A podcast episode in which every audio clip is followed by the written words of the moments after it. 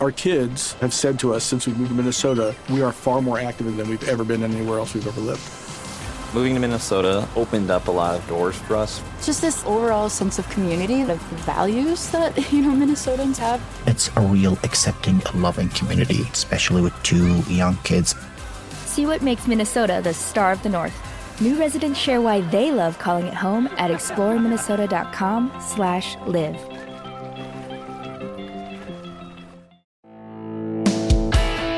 Este es el podcast de Alfredo Romo, 889noticias.mx. Me llegó este libro que te quiero compartir. Está sensacional y es para niños. Se llama El corazón de Marina.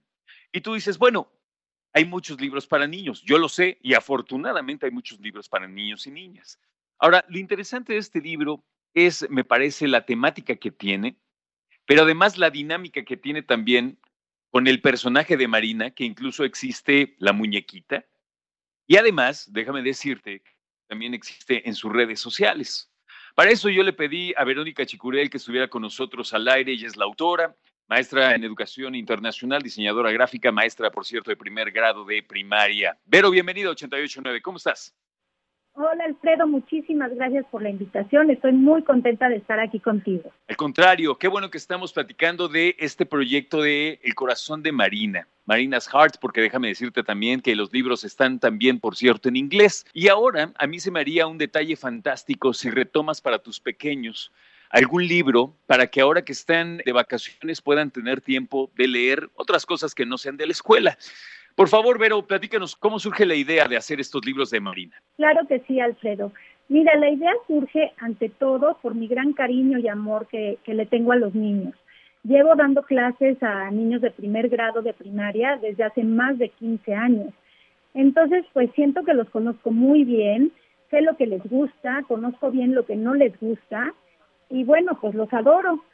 aunado a esto, pues hace muchos años ya eh, fui a la universidad y estudié diseño gráfico. Siempre mi sueño fue ilustrar un, un libro para niños. Y digo, ahora después de tantos años de convivir con ellos y conocerlos tan bien, decidí no solo ilustrarlos, sino también escribirlos. ¿Cómo es Marina? ¿Cómo es el personaje de tus libros, Vero? Mira, Marina es una niña de seis años más o menos, es una niña divertida, es una niña linda, es una niña inteligente que adora la escuela y tiene ella está inspirada en mi hermana Alfredo. Fíjate que mi hermana Marina me inspiró a crear este personaje. Ah, o sea, tiene incluso el nombre de tu hermana. Así es. ¿Y por qué exactamente tu hermana? ¿Tu hermana era así en la escuela o, o, por qué fue? ¿Por qué este homenaje, si me permites? Mira, mi hermana es una persona muy divertida y la verdad es que este cuento, El corazón de Marina, es una anécdota real. Y tengo tantas historias que contar de nuestra infancia que ya de hecho acabé el segundo libro, todavía no lo publico, pero ya, ya está escrito y ya estoy por terminar los dibujos. ¿Cuáles podrían ser eh, las circunstancias que vamos a ver en estos libros? Por ejemplo, este que tengo aquí, que es el primero, tiene que ver con el día 14 de febrero y el reto que tiene Marina enfrente en la escuela. Este libro, a mí yo quería que estuvieran los libros siempre alguna lección, un contenido importante para los niños. Entonces, en el corazón de Marina abordo temas como la perseverancia, como el cariño y el apoyo entre hermanas, como no tener miedo a hacer nuevas amistades y, por ejemplo, también no juzgar a una persona antes de conocerla. ¡Wow! Ese está súper padre, fíjate, porque de repente uno va ganando años, va ganando décadas en la vida y sigue sucediendo lo mismo. Llegas a cualquier lugar y te dicen, oye, no te juntes con Pepito porque Pepito es así, así, así. O sea, es increíble que lo sigamos haciendo y qué bueno que a través de los libros podamos tener la oportunidad de enseñarle a los, nuestros hijos, a los niños, que la situación puede cambiar y que puede ser muy distinta. Ahora, déjame decirte que los libros tienen muy buena calidad, las ilustraciones son muy lindas. ¿Tú hiciste todas las ilustraciones? ¿Todas? Te agradezco, te agradezco mucho el comentario, Alfredo. Sí, yo hice todas las ilustraciones. Y, y digo, la verdad es que la impresión es de muy alta calidad. Entonces quedó el resultado, estoy muy contenta con él. Ahora, dime una cosa, porque esto es, para mí es lo más importante de esta plática. Tú eres mamá, tú eres maestra en educación, eres maestra de primaria, eres además una persona que tiene esta habilidad de contar las historias y de dibujarlas.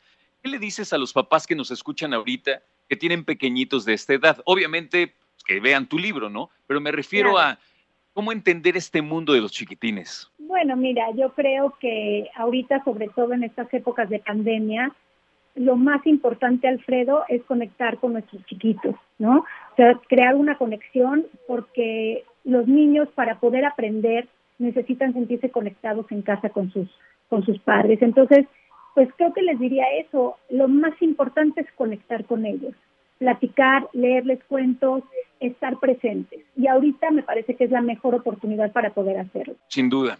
Ahora, ya que estoy en esto, me gustaría más preguntarte rápidamente, precisamente como maestra de primaria.